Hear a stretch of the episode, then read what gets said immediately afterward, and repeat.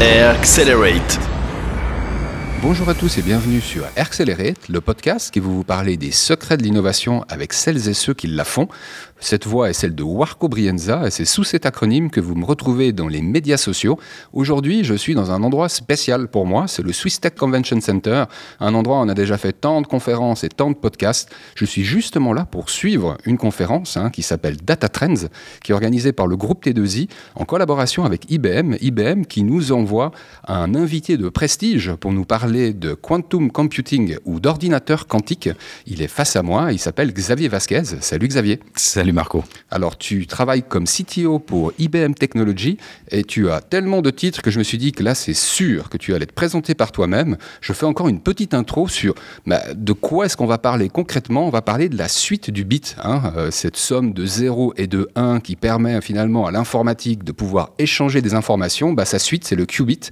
Le qubit qu'on retrouve en fait dans l'informatique quantique, euh, l'informatique quantique euh, dans laquelle IBM, comme tant d'autres grands groupes, ont investi depuis des années je crois que vous, par contre, vous étiez les premiers, si je ne me trompe pas. Ça date d'il y a 40 ans, voire plus. En tout cas, on était parmi les premiers, c'est sûr. Bien. Et en fait, ce que j'avais envie dans ce podcast, c'est un petit peu d'aller à la suite de la présentation que tu as faite ce matin sur le quantum computing. Alors, on va peut-être commencer, hein, je, le citais il y a quelques minutes, par un résumé de ton parcours professionnel, si tu es d'accord. Alors, donc, euh, bon, on peut commencer par les études. Donc, je suis euh, mathématicien, j'ai un master en, mathématiques, j'ai un, PhD en neurosciences et euh, aussi, euh, j'ai fait une école d'ingénieur en informatique et je suis rentré euh, chez IBM. Aujourd'hui, je suis CTO d'IBM Technologies en France.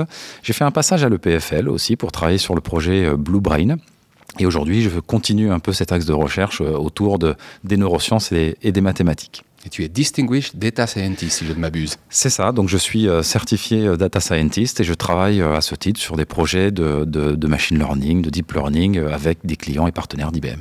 Est-ce que tu pourrais nous dire les différences que tu fais entre un ordinateur quantique et un ordinateur classique, ou je dirais binaire hein? Le binaire, c'est, je disais en off tout à l'heure, c'est quelque chose, une tendance qui va rester dans le domaine IT, hein, même si ça change ailleurs. Oui, c'est vrai que j'ai tendance à parler d'ordinateur binaire, alors que c'est vrai qu'on peut parler d'ordinateur classique, bien entendu.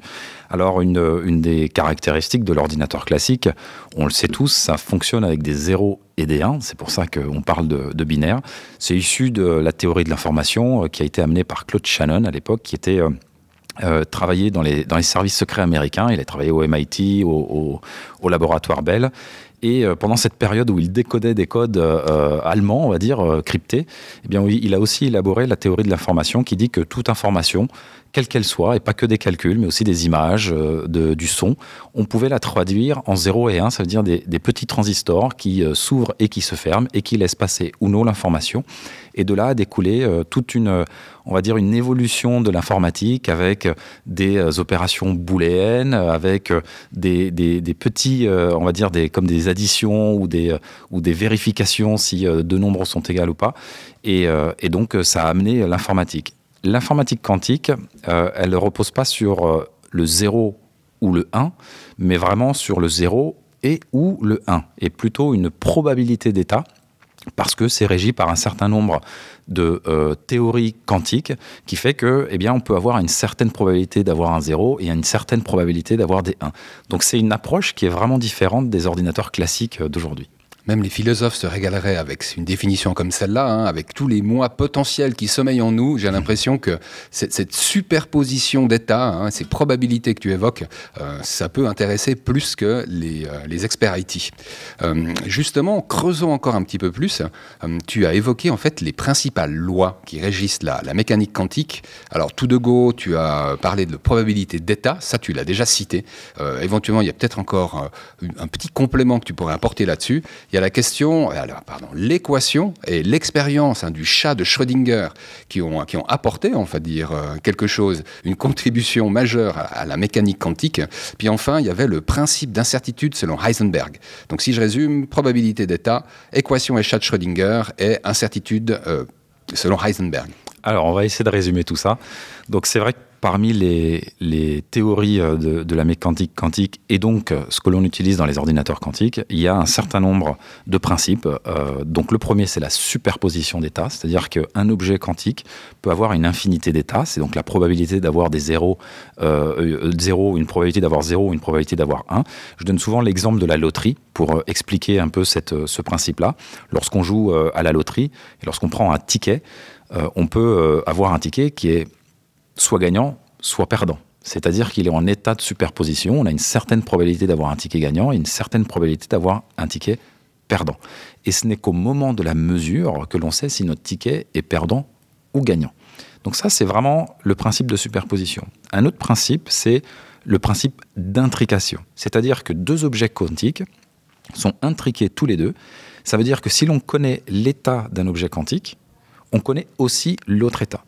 Alors je donne souvent l'exemple d'un quartier où il y a plein de maisons, il y a plein d'ampoules électriques, et si on rentre dans l'une de ces maisons et qu'on voit euh, l'état d'une ampoule, donc un objet quantique, eh bien si cette ampoule est allumée, je suis capable de déterminer l'état de toutes les autres ampoules si elles sont allumées ou éteintes. Et ce, quelle que soit la distance de ces objets euh, quantiques. Donc c'est vraiment un principe fondateur de, la mécanique quantique. Et ensuite, il y a le principe d'incertitude qui a été amené par euh, euh, Werner Heisenberg en 1927 et qui dit qu'on ne peut pas connaître précisément l'état euh, de la, localisation de l'objet quantique, sa position et sa vitesse en même temps. Soit on connaît avec précision sa position et auquel cas la vitesse nous paraîtrait un peu floue, ou alors on connaît exactement sa vitesse, mais auquel cas on ne pourrait pas avoir une précision sur sa position. Ça, c'est vraiment le, principe d'incertitude. Alors, je, conçois que ça peut être bizarre dans un monde un peu euh, invisible et, qui est un peu différent du monde visible que l'on voit, mais c'est vraiment les principes qui régissent euh, ces, cette, mécanique quantique et ces ordinateurs quantiques. Alors, le chat de Schrödinger, pour venir à lui, donc Monsieur Schrödinger, ce qu'il a fait, c'est qu'il a, décrit une équation qui en fait décrit le comportement de l'onde d'un objet quantique.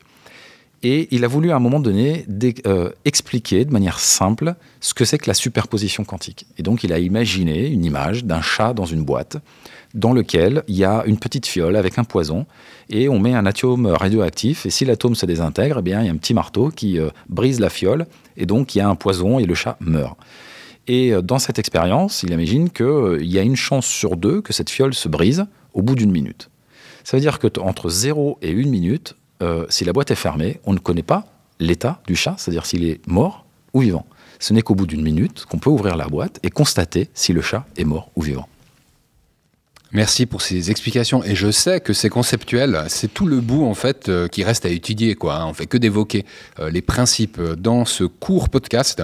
Mais il est clair qu'il y a une documentation et je mettrai par ailleurs quelques liens dans les notes d'émission pour ceux qui ont envie de, creuser en fait ces principes. Euh, si je reviens à l'intervention que tu as eue hein, lors de, Data Trends, tu mentionnais que les technologies actuelles, elles évoluent de façon linéaire, alors que bah, plusieurs problèmes, eux, ils croissent de manière exponentielle, hein, donc non linéaire. Je me demandais si tu avais des exemples de problèmes auxquels tu fais référence. Euh, un ordinateur classique euh, se base notamment sur la loi de Moore, qu'on a depuis des décennies, et la loi de Moore, qu'est-ce qu'elle dit? Elle dit qu'en gros, tous les 18 euh, mois ou 2 ans, on est capable de doubler le nombre de transistors dans un processeur, et donc quelque part de doubler euh, la performance de manière linéaire des ordinateurs. Ce qui veut dire que euh, c'est vraiment la manière dont se comporte un ordinateur classique, c'est-à-dire que si un problème n'est pas linéaire ou a besoin d'une croissance exponentielle, eh bien ces ordinateurs classiques vont être limités ils vont être limités par deux choses. Soit ils vont mettre des années avant de calculer euh, ce que l'on veut calculer, soit ils vont tout simplement ne pas y arriver. Donc c'est là où intervient l'ordinateur quantique qui, lui, se prête très bien à des problèmes euh, d'ordre exponentiel. Alors un exemple simple et classique, c'est le voyageur de commerce. Le voyageur de commerce, c'est par exemple, vous avez cinq villes et vous devez trouver le bon chemin, c'est-à-dire choisir euh, les bonnes combinaisons pour adresser, adresser les cinq villes et vous déplacer. Et euh, si on fait le calcul, euh, on a bah, pour 5 villes, on a 12 possibilités. Je vous laisse vérifier, mais en général, ça doit être bon. On fait une factorielle et donc on arrive à 12 possibilités. Lorsqu'on monte d'un cran et on demande 15 villes, eh bien on a tout de suite 43 milliards de possibilités. Donc on passe de 12 à 43 milliards de, façon déjà exponentielle. Et puis si on monte encore d'un cran, avec 71 villes, eh bien, le nombre de possibilités croît de 5 fois 10 puissance 80 possibilités. Donc voilà ce que c'est qu'un problème exponentiel qui est difficilement adressable par un ordinateur quantique. Et 5 fois 10 puissance 80, euh, je le disais tout à l'heure, c'est autant d'atomes qu'il y a dans l'univers connu. Et euh, alors, je ne sais pas comment ils calculent ça, mais en tout cas, ça fait beaucoup, beaucoup de possibilités. Et tu prenais l'exemple hein, du, euh, du, vendeur. Euh, finalement, toutes les activités qui sont concernées par un principe de tournée, hein, livraison de journaux, livraison de paquets, tout ce qui est du domaine logistique, ou une grande partie de l'activité logistique, bah, elle a ce type de challenge hein, à, assumer. Et puis, en fait, ce que je me demandais, c'est à quel point les ordinateurs quantiques sont une, une réalité pour les, les, sociétés qui ont ces challenges. Et du coup, j'en ai pris une allez, méga internationale comme Amazon j'en prends une internationale comme DHL, et puis finalement je pense à la Poste Est-ce que l'une ou l'autre de ces sociétés, selon toi, ou peut-être à ta connaissance même, utilise déjà des ordinateurs quantiques? Alors, on a euh, ce qu'on appelle l'IBMQ Network, dans lequel euh, euh, on a des, partenaires, il y a plus de 150 partenaires, qui travaillent sur divers domaines. Et un des domaines, c'est la logistique. et la logistique, donc tu as, tu as cité quelques entreprises, c'est effectivement un de leurs cœurs de métier. Et, lorsqu'on parle de logistique, eh bien, on parle de euh, supply chain, on, on, parle de comment on fait une distribution, comment on distribue euh, peut-être des colis, euh, comment on, organise, on optimise la logistique d'une entreprise. Et donc la logistique fait partie des domaines d'application du quantique, et donc c'est bien une réalité. Alors, on parle bien de quantique, donc c'est-à-dire c'est un domaine de recherche. Bien sûr, il y a des roadmaps, mais c'est pas pour tout de suite, tout de suite. Mais il y a déjà des entreprises qui travaillent sur leur cas d'usage, sur le développement euh, d'IP, par exemple, d'algorithmie, pour que lorsqu'on aura un avantage quantique, eh bien, on pourra vraiment utiliser euh, ce quantique pour la logistique. Et en fait, ça permettra de prendre en compte beaucoup de paramètres et d'avoir vraiment les chemins idéaux pour euh, tout type de problème logistique. Tu as cité justement l'avantage quantique. Euh, il y avait également la notion de suprématie quantique qui va avec l'avantage. Tu serais peut-être encore d'accord de définir ces, deux notions-là? Oui, c'est vrai qu'il peut y avoir confusion de temps en temps. Donc, je, répartis les problèmes en, trois. le premier problème, c'est les, les, problèmes que peuvent être adressés par un ordinateur classique. Et il n'y a pas besoin de quantique, euh, une application web, euh, un logiciel quelconque. Et puis il y a des problèmes euh, que les ordinateurs classiques peuvent adresser, mais ils mettent beaucoup de temps à adresser. Des mois, des années, et donc pour le calcul. Et l'avantage quantique, c'est utiliser ces problèmes qui sont difficiles pour les ordinateurs classiques et les ramener à des mois de calcul ou des années de calcul à quelques secondes, quelques minutes. Et là, il y a un avantage quantique. Puis la suprématie, ça va être un troisième type de problème. C'est là où il y a un problème qui ne peut pas être résolu par un ordinateur classique. Euh, même si on, y apporte beaucoup d'innovation, même si euh, on, évolue énormément, eh bien, ça ne sera pas adressé parce qu'il y a cette différence entre l'exponentiel et le linéaire. Donc on, sait pertinemment qu'on n'arrivera pas à l'adresser. Et là, on parle de suprématie quantique. Mhm. En guise de conclusion, j'avais envie de continuer à rester dans le concret, même si c'est relativement conceptuel. Et tu as cité plusieurs exemples hein, d'industries dans lesquelles, en fait, euh, bah, le quantum computing se prêterait bien hein, aux, problématiques qui sont à résoudre. Moi, les deux qui ont le plus retenu mon attention, c'est euh, le fret maritime, ces fameux 50 000 bateaux qui adressent euh, quelques 90% ou 90% bah, du commerce international hein, à travers euh, bah, ces livraisons. L'autre, c'est l'aspect sécurité, de me dire qu'il y a des gens qui ont déjà planché sur des algorithmes post-quantiques pour se prémunir des risques du quantum computing. C'est presque science-fictionnel à mes yeux. oui, ça peut, être, ça peut être interprété comme ça, mais c'est une c'est une vraie réalité. Alors sur, euh, sur le fret maritime, effectivement, c'est un bon, un bon cas d'usage. Euh, le fret maritime, c'est quoi? Donc, tu as cité les 50 000 bateaux. Euh, chaque bateau, il a 200 000 containers. dedans, il y a beaucoup de valeur. Et, ben, il faut les convoyer, il faut les amener à l'aéroport, il faut les déposer sur le port. donc, il y, a, il y, a, encore ce problème de logistique. Il y a aussi un tout un tas de paramètres qui sont le flux des bateaux, éviter les bouchons, voir s'il y a de la place, euh, les conditions météorologiques qui peuvent influencer les trajectoires des bateaux. Et en fait, c'est un gros problème euh, d'optimisation qu'il faut adresser. Et donc, le quantique permet d'adresser ce type de cas d'usage pour justement optimiser au maximum. On a par exemple ExxonMobil qui travaille justement sur ce type d'algorithme dès, dès maintenant. Avec avantage ou suprématie quantique? Ah, là, c'est, euh, c'est, euh, ça, ça, peut être des deux cas, euh, je pense, hmm. parce qu'il peut y avoir un avantage dans, dans, le calcul, mais il y a certains problèmes qui sont encore hmm. pas adressables aujourd'hui.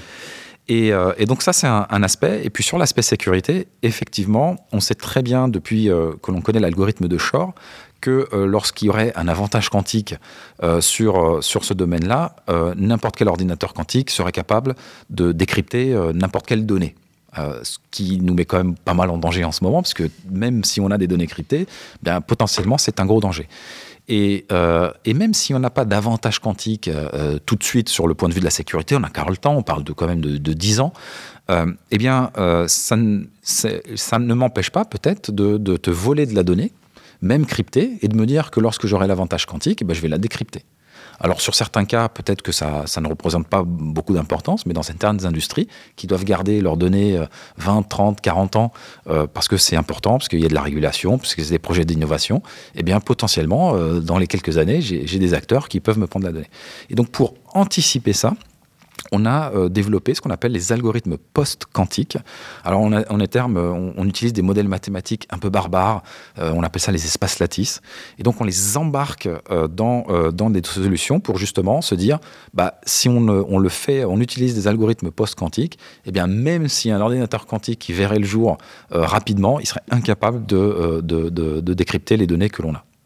Et non, ce n'est pas de la science-fiction, c'est de la science tout court. Et je remercie énormément Xavier Vasquez pour le temps qu'il a pris avec nous. Merci beaucoup, Xavier. Merci, Marco. On peut retrouver allez, une suite à cet échange avec euh, bah, les propos qui ont été tenus euh, lors des conférences Data Trends qui vont être, sauf erreur de ma part, euh, filmés et puis reprojetés à qui voudra bien le visionner, même après coup. je posterai ce lien cas échéant. vous savez qu'il y a déjà plus de 40 épisodes d'Accelerate qui sont disponibles. N'hésitez pas, hein, on y va de tous bords entre blockchain, intelligence artificielle. Euh, que sais-je encore, cryptocurrency, etc., etc. On va se retrouver avec des interviews à venir, je crois même avant la fin de cette année, pour euh, continuer à parler de transformation digitale et en attendant, bah, euh, innover et passer des bons moments en innovant. À bientôt, bye bye.